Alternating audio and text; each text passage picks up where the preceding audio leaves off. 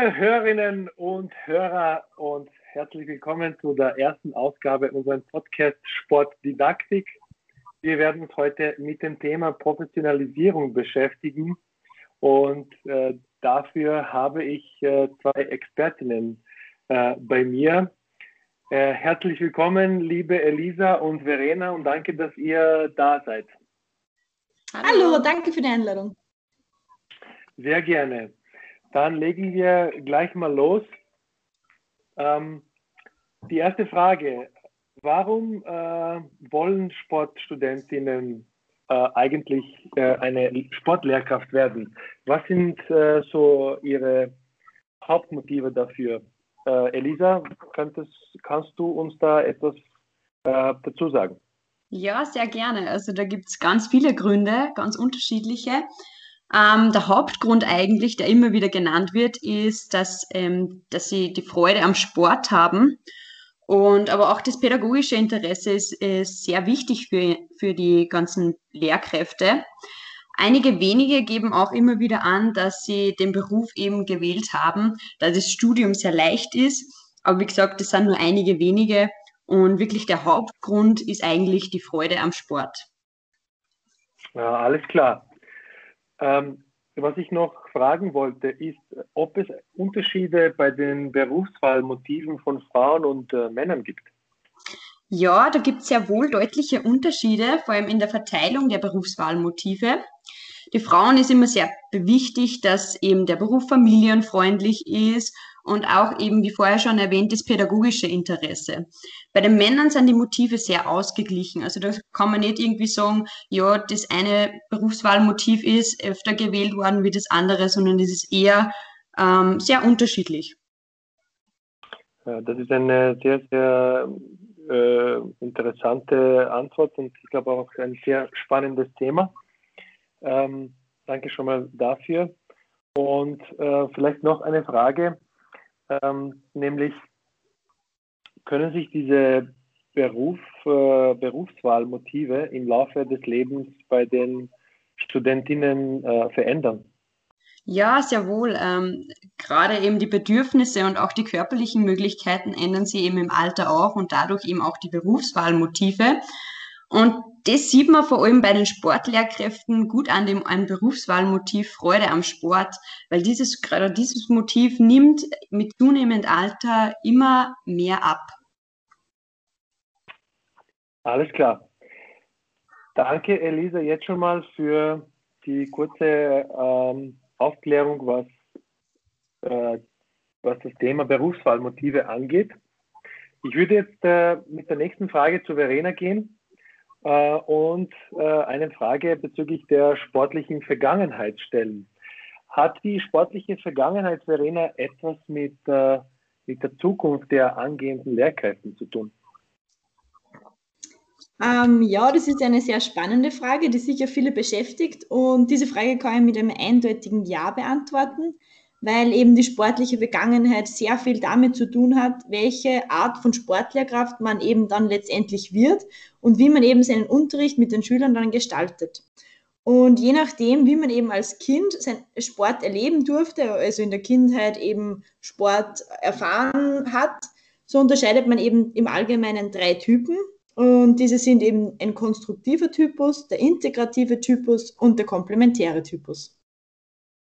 Okay, ähm, ich, mich würde interessieren, ähm, was äh, diese drei äh, Typen, äh, also welche Eigenschaften diese drei Typen haben. Ähm, der erste ist einmal der konstruktive Typus, der kennzeichnet sich wie folgt. Und zwar ist er, obwohl dieser Typus zwar in der Kindheit teilweise negative Erziehungspraktiken erlebt hat, entwickelt er trotzdem eine professionelle Haltung dann im Beruf als Lehrkraft da er immer trotzdem immer wieder positive leistungssportliche Betätigung als Kind erfahren durfte. Und also hat er quasi zum einen das Negative und zum anderen das Positive, daher auch der Name konstruktiv. Und diese Personen setzen dann in der Schule auf eine repressionsfreie Erziehung.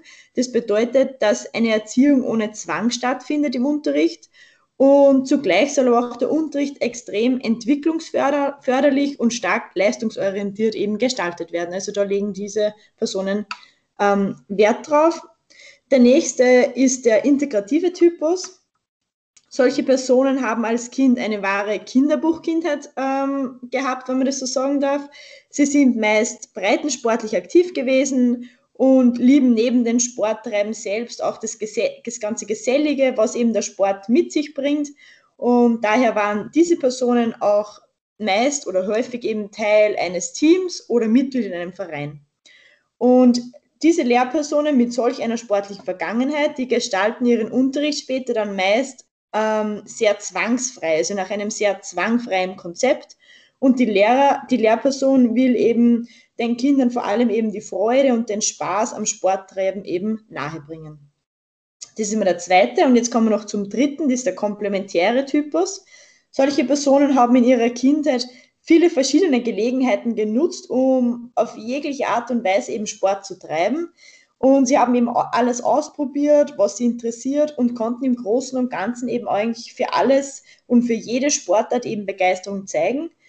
Und wenn man eben so eine Kindheit gehabt hat, beziehungsweise wenn man seine Kindheit so beschreiben kann, dann ist es sehr gut möglich, dass man später als Lehrkraft eine gewisse Flexibilität auf den Unterricht und aber auch auf die Schüler und auf die Schülerinnen überträgt und das bedeutet eigentlich, dass man für die Kinder stets einen abwechslungsreichen Unterricht organisiert, wie eben auch in der Kindheit, dass man alles ausprobieren darf, dürfen auch die Kinder jegliche Spielarten, Spiele eben ausprobieren.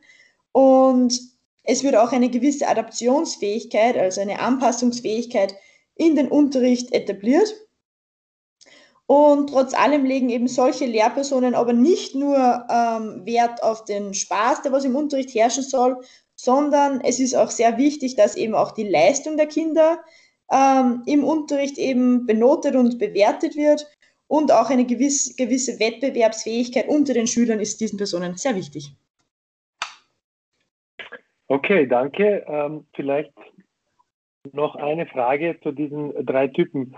Ähm, könntest du mir jetzt vielleicht so spontan sagen, ähm, zu welchem von diesen drei Typen würdest, also wo würdest du dich hier einordnen?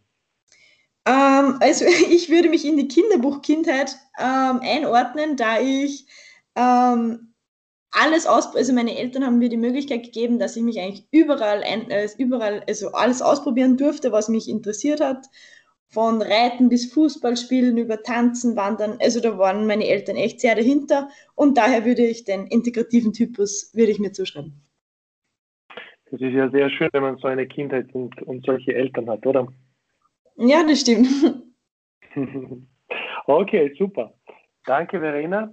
Ähm, vielleicht würde ich mich jetzt mit der Elisa ähm, ganz kurz über ein anderes Thema der Professionalisierung beschäftigen, nämlich die, die Sportlehrerinnenbildung. Die, ähm, diese Frage ist äh, auch äh, sehr relevant in diesem Zusammenhang, äh, denn die Sportlehrerinnenbildung äh, bestimmt ja dann auch letztendlich ähm, was für Sportlehrkräfte ähm, am Ende rauskommen und äh, mit welchen Kompetenzen sie dann in die Schulen kommen.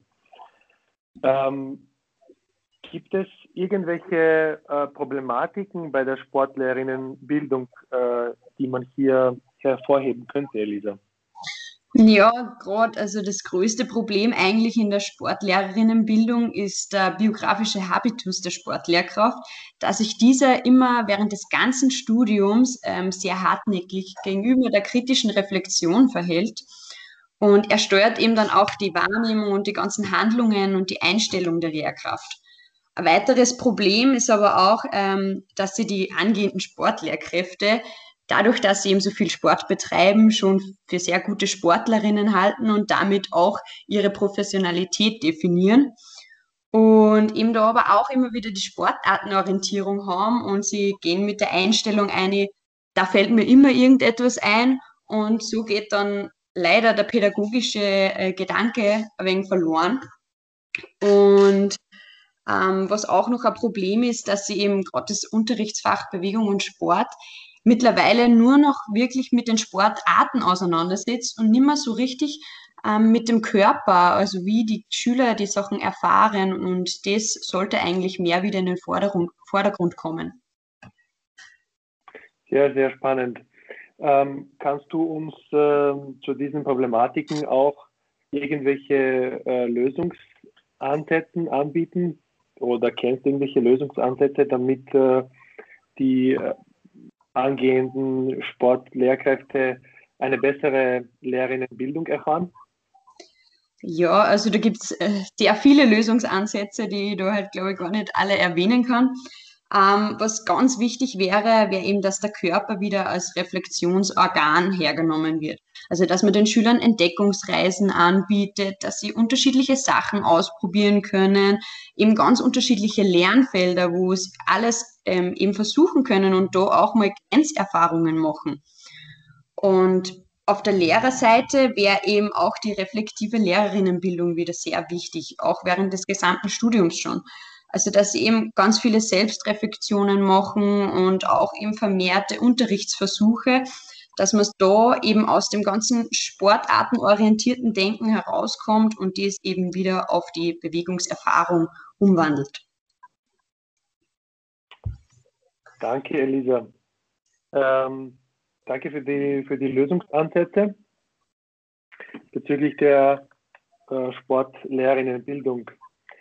Äh, Unsere, unsere, unser letztes Thema und die ähm, allerletzte Frage für, für die heutige Folge unseres äh, Podcasts Sportdidaktik äh, würde ich äh, unsere Expertin Verena ähm, Folgendes fragen.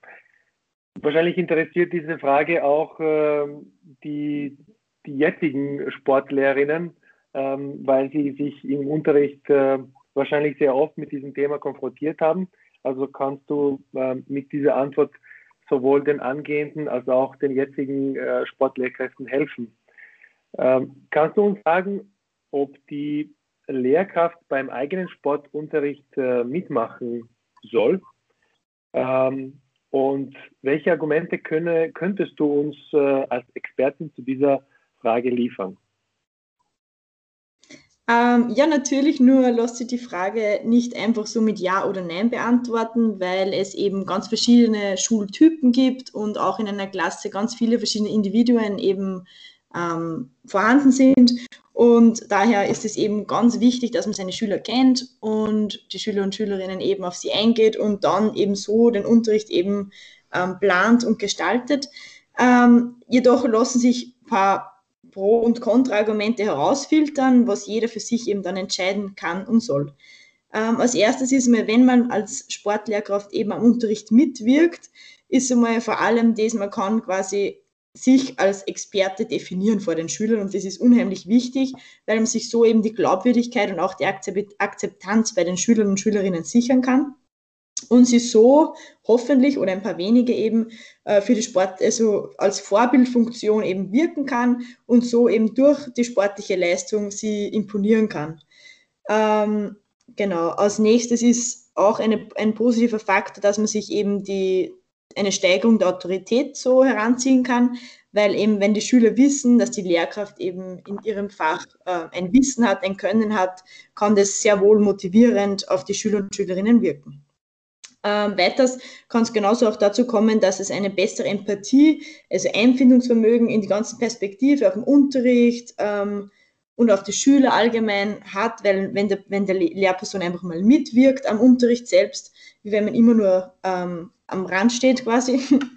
ähm, genauso ist es auch gut, weil man einfach als Lehrperson, wenn man selbst mitmacht, einfach viel mehr die, die, den Spaß und die Freude an der Bewegung den Schülerinnen demonstrieren kann und so vielleicht auch gerade in, in Teamsportarten, Volleyball, Fußball etc.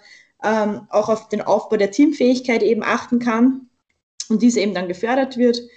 Und man kann auch so die Schülerbeteiligung besser aufrechterhalten. Wie ich in Erinnerung habe, immer wenn unsere Lehrperson mitgemacht hat, war immer jeder motiviert. Und auch die Bindung zwischen den Schülern ähm, und zwischen den Schülern und den Lehrkräften kann so gefestigt werden und im, irgendwie auf eine freundschaftliche Basis irgendwie herangezogen werden. Aber nichtsdestotrotz gibt es eben auch ein paar negative Aspekte, die man trotzdem beachten sollte. Und zwar kann diese freundschaftliche Beziehung schnell mal zu einer Kumpelbeziehung umgewandelt werden und so eben der Respekt vielleicht eventuell ein bisschen verloren gehen, was nicht sehr gut ist, gerade als Lehrperson. Ähm, und es soll trotzdem immer eine didaktische Absicht eben dahinter stecken, wieso die Lehrkraft eben jetzt am Unterricht mitmacht. Einfach nur zwecks eigene Bedürfnisse ähm, mitmachen, weil man jetzt äh, Sport treiben will und nach der Schule nicht mehr dazukommt als Lehrkraft oder so.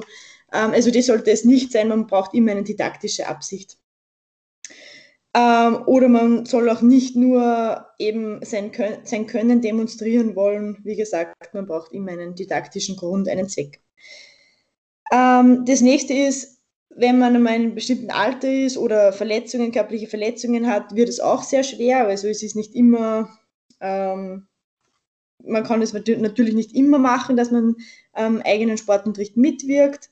Und man kann die, ähm, die Aufgabe als Aufsichtsperson, die kann sehr vernachlässigt werden, wenn man immer im Geschehen drinnen ist und nicht eben den Überblick von draußen hat. Und wenn man jetzt bei jeder Turnstunde mitmacht, ähm, bin ich mir sicher, dass eben auch ein großer Energieverbrauch herrscht, wenn die Lehrperson den ganzen Tag Sport treibt mit den Kindern. Aber ja, nichtsdestotrotz bitte die Teilnahme im Unterricht eben vielfältige Möglichkeiten, um das Fach gewinnbringend zu beeinflussen und auszuformen. Und deshalb sollte jede Lehrkraft diese Pro- und Kontraargumente abwägen und für sich ein individuelles Maß finden. Super. Vielen, vielen Dank, äh, Verena, zu dieser Ausführung. Und äh, somit sind wir von unserem Podcast äh, angekommen. Äh, ich hoffe, dass wir das Thema Professionalisierung ähm, in der Sportdidaktik äh, ähm, so gut wir es konnten ähm, ähm, angesprochen haben und die wichtigen Themen hervorgehoben haben. Ähm, liebe Hörerinnen und Hörer, ich hoffe, es hat euch Spaß gemacht, uns äh, zuzuhören.